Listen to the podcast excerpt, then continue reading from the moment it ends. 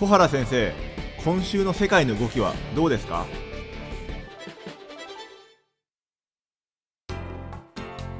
皆さんこんにちはオートバンクの上田です。皆さんこんにちは東京大学の小原です。実はですね先生今日は、はい、あの視聴者の方からですねあの、ええ、質問をいただいてまして。はい。あの今まで質問ってあんまりなかったですけども今日はなんと質問が来たので早速それに触れていきたいと思うんですけど。あ、はいはい、あのエフタあるじゃないですか、はい、あの、ええ、エフタがあのまあえっ、ー、とねえっ、ー、と契約まあ契約というかあの条約が締結されて、それが、はい、あの日本に対してどういう影響があるのか、例えばメリット、デメリットだったり、ビジネス上のなんか影響があるのかっていうことを知りたいというようなお問い合わせをいただいてるんですけれども、いかがでしょうか？ああ、なるほど。あのー、まあ、日米貿易協定、はい、いわゆるですね、こうした貿易協定を結ぶことによってね、ええ、メリット、デメリット、これ、あの、日本の国内で言えばね、はい、あの、例えば農家がどうなのか、消費者がどうなのか、あの、異なるそのメリット、デメリットあると思うんですよね。はい。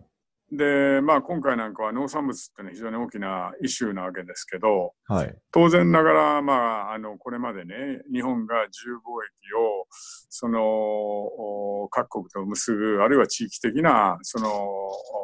そうした枠組みを作っていくとい。う中でね、はい、もちろん WTO っていうのはあるわけですけど、それ以上に、はい、あの高いレベルでのその協定を結んでいくとい。う中でね、えー、日本がまあもちろん貿易立国、えー、そういう意味で言うと、その競争力の強いね、国際市場で競争力の強い産業については、はい、やはりその関税を互いに下げていくということがプラスになるわけですね、もちろん。はい、ところが、それは例えば農産物のようなものににおいてはね、日本の農家、あるいは農業の保護という観点からするとね、えー、やはりこのデメリットというふうに受け取られるわけですね、そこは。はい、だから、まあ、あのー、そのメリット、デメリットっていう意味で言うと、それ両方あると思うんですね。はい。だから今回もこのあの日米の貿易協定の中でね、例えば牛肉とか豚肉とか、まあ、こうしたあのオレンジとかね、まあ、あの関税をまあ一部、えー、撤廃、あるいは段階的に撤廃していくということになるとね、はい、消費者にとってはもちろんプラスですよ。はい、だけど農家にとってはこれはマイナスなわけですね。うん、だからいつもそういう意味で言うと、こうしたその自由貿易を促進していくっていうのは、まあ私が、まあ、研究対象にしている国益という観点からするとね、はい、えー、難しいのはその国内の内政のプロセスにおいて、そのどういうふうにそのそうした異なる利益っていうものを調整していくのかという意味で言うと、この外交っていうのはまさに内政の延長になるわけですね。うん、つまり、えー、つまり外交というものを進める上で国内的なそうしたその様々なあの異なる利益っていうものを調整することによって最終的にまあその外交政策あるいは外交交渉にそれを反映していかないといけないと。い。う難しさがあるわけです。だから今回もまあそういう意味でね今国会でも議論をされてて1月1日からまあアメリカも発行させたいあの大統領選挙もありますしね、はい、まあ、そういう中で日本も今審議を急いでいるわけですけど、はい、まあ、そこでやっぱり野党の主張と与党のまあそうしたその説明っていうのの中で食い違うのが、うん、まあそうした面ですよね。はい、何をメリットをこう強調するのか、デメリットを強調するのかということだと思うんですよね。それで、これ WTO とのルールのあの整合性でもね、まあ、日本は昔はまあ WTO、GATT っていう、まあ、ユニバーサルな世界的な、まあ、そうした自由貿易体制っていうのを守っていくというその枠組みの中でいろんな交渉をやってきたわけですね。はい、ただもうそれがなかなかその前に進まないという中でね、うん、二国間であり地域間である自由貿易協定、あるいは経済連携協定って言ってますけどそうした取り組みが、はい、まあ特に21世紀に入ってからねそうしたものが進んできたわけですね。うんうんうんで、まあ最初はシンガポールと日本も進んだわけですけど、それ以降もどんどん増えて、で、それの中でね、まあ、今回、アメリカともそうした協定を結んでいく、まあ、TPP からアメリカ脱退したわけですから、うん、まあ、それは日本のオーバーオールな国益にとって非常に重要だと思うんですけど、うんまあ、WTO との例えば関係で言えばそのそうした二国間の貿易協定を結んでる場合には貿易額の9割程度の関税撤廃が必要とされてるんですね。はい、で今回、例えば国会での議論の中でもそこがあるのは本当にどのぐらいの程度が関税撤廃になるのかっていうことですよね。うん、でちょっと若干不確実なところがその自動車とか部品にかかる関税撤廃っていうのはこれは本当にあのそのかまさに今言ってる関税撤廃、えー、される部分に含めるのかどうかということで与野党でいろんな議論があるわけですね。はい、つまりあのアメリカのつけたあの付属書の中にはさらに交渉っていう言葉が入ってて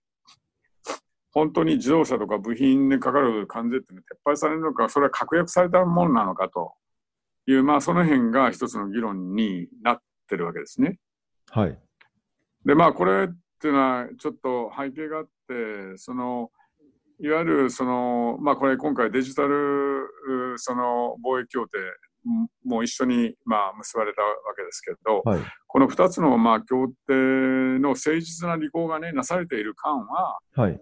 まあその両協定とこのまあ共同声明があのこの前あの日米で首脳間でやられましたけどで、まあ、安倍首相とブッシュあのトランプ大統領ですね。うん、でその共同声明のその精神に反するような行動は取らないっていう言葉が共同声明の中にありますから、はい、まあ、そういう意味で言うとねそういったことも踏まえて要するにまあその大丈夫だろうというふうにまあ約束はしたんだということも言ってますから、まあ、その分の約束っていうのがね、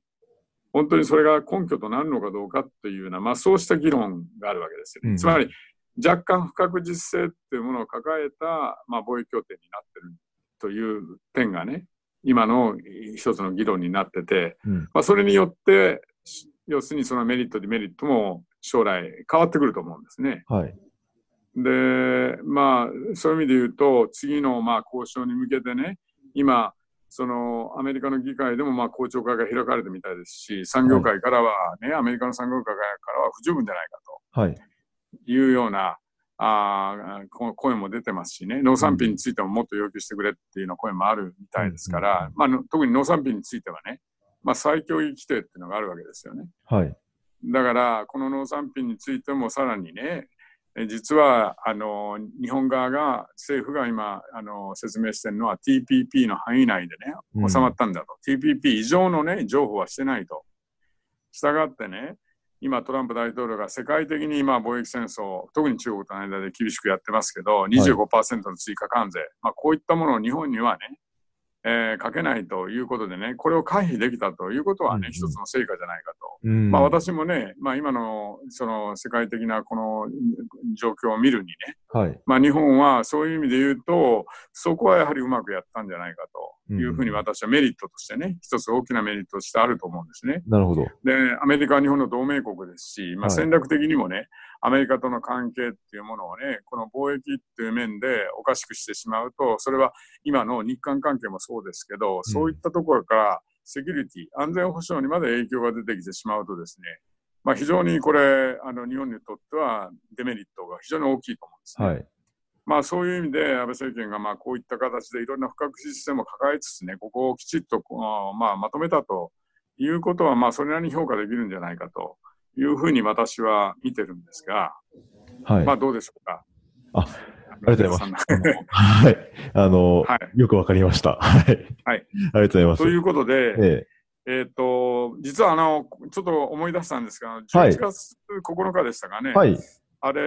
えっと、確か日米中の貿易戦争の話ありましたね、貿易戦争の会。はい。えあちちょっとね、私、アメリカから中国に輸出をしたときに、桁をちょっと間違えてしまって、はい14.5億ドルって言ったんですけど、あれ、はい、140億ドルの間違いで、あ、そうですね。桁ちょっと間違えてましたので、はい。わ、はい、かりました。ちょっと訂正していきます。はい、正しくは140.5億ドルです。あ、わかりました。じゃあ、訂正ということで、はい。はい。了解しました。ということで、はい。それで今日はですね、実はあの、ちょっと、あの、時間つ使ってしまったんですけど、はい、あの、先週の続きでですね、ちょっと北朝鮮の話をですね、ちょっともう一回ちょっとやってみたいなと思うんですけど、はい、よろしいですか？はい、大丈夫です。はい。それでまあ前回はね、あの今の状況として、まあちょっと膠着しててね、で、えー、いわゆるその北朝鮮が、まあ、あのミサイルを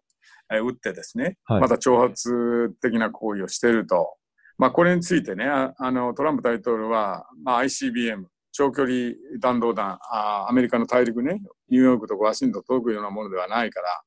まあ、これは問題にしないと。もともとそういう約束はしてないと。はい。いうことを、つまり、超 ICBM は、要するに、あのこれは、あの実験しないと。いう約束はしたけれど、それ以外のね、短距離であるとか中距離であるとか、あのまあ、今年、まあ、立て続けに撃ってるような、そういうミサイルについては、実は、キム・ジョンウンさんとトランプ、私は合意してないんだと、約束してないんだと、はい、いうことを言って、問題にしてないわけですけど、はい、実はこれは、この間もちょっと言ったように、日本にとっては有識問題なわけです、はい。で、これをその無視するっていうことは、日本としては日本の安全保障上はできないし、国連あの安全保障理事会の決議にも違反してるわけですね。だからまあ、こうした状況がある中で、その、まあ、対話をね、えー、続けていくために、えー、トランプ大統領が、えー、まあ、ここに来てね、いわゆる、えー、米韓の合同軍事演習、これをね、はい、まあ、中止をしたというのがこの間の話だったわけですね。はい。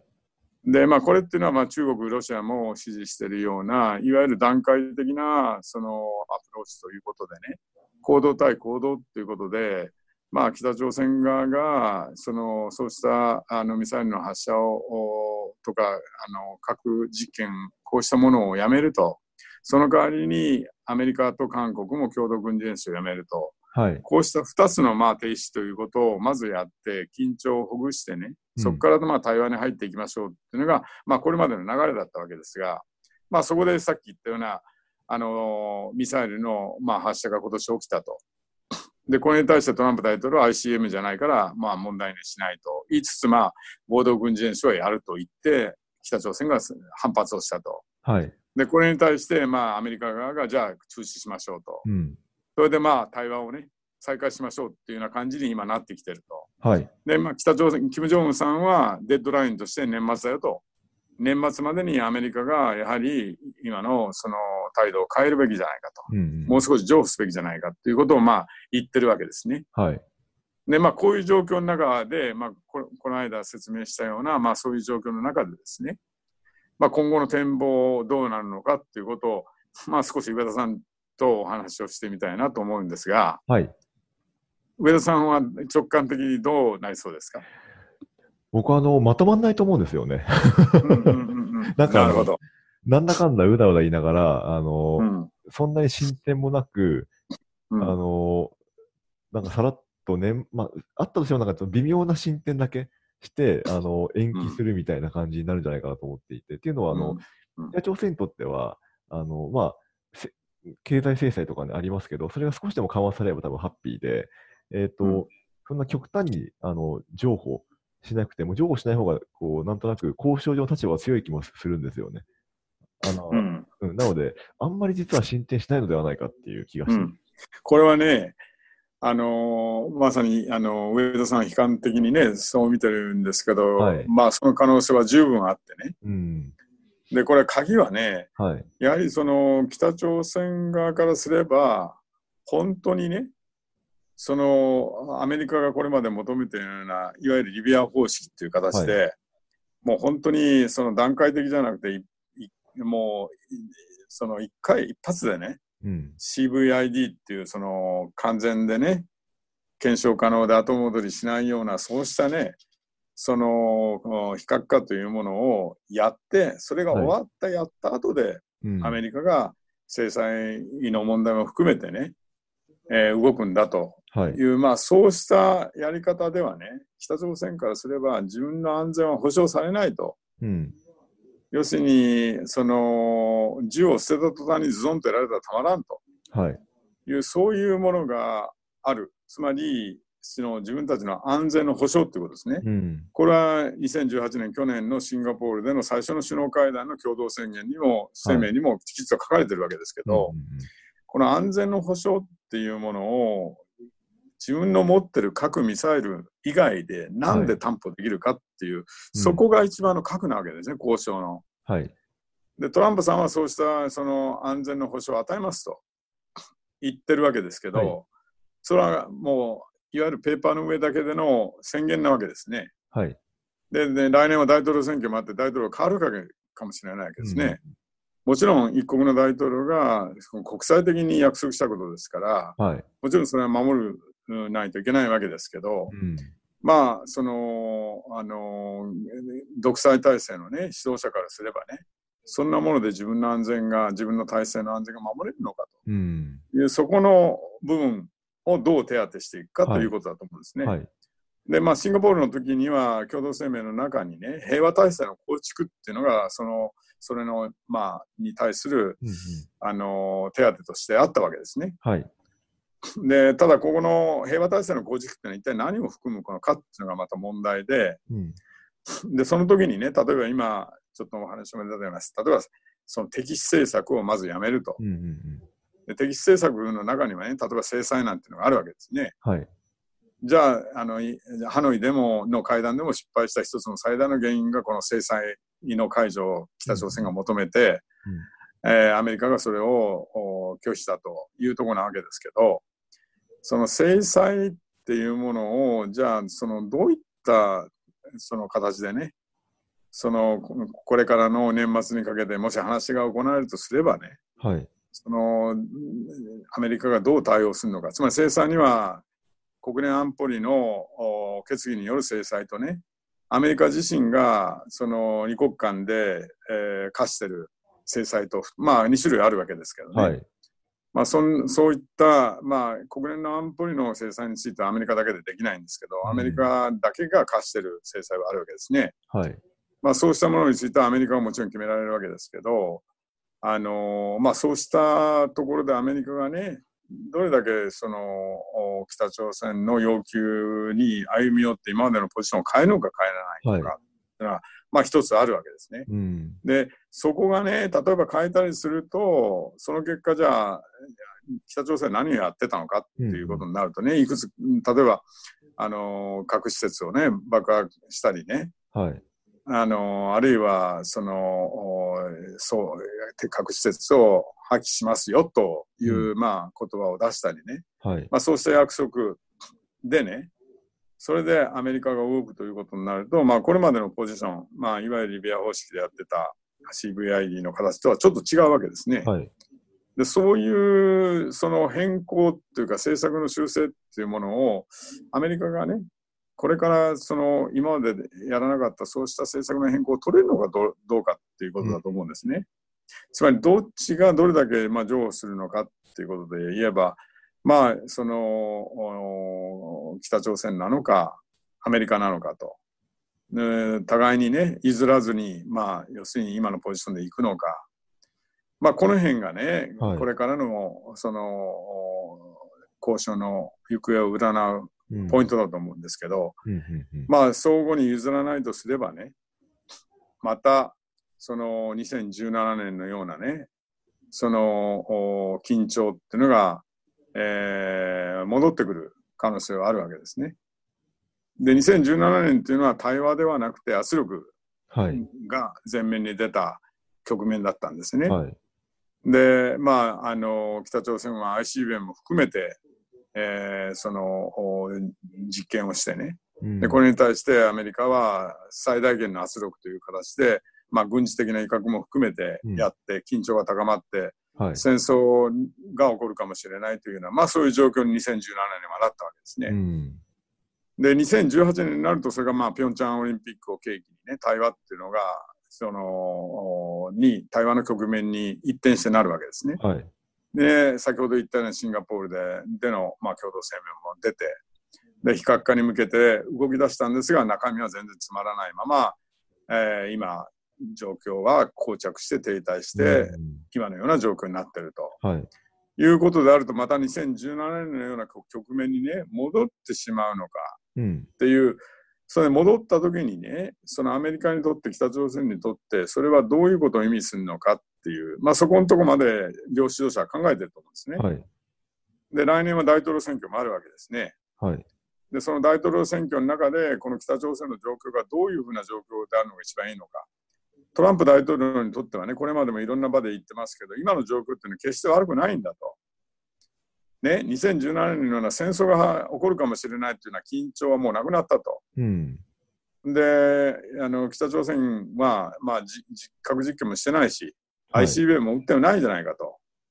それは私の功績だと、うん、まあ、トランプさんは言ってるわけです。はい、ただ、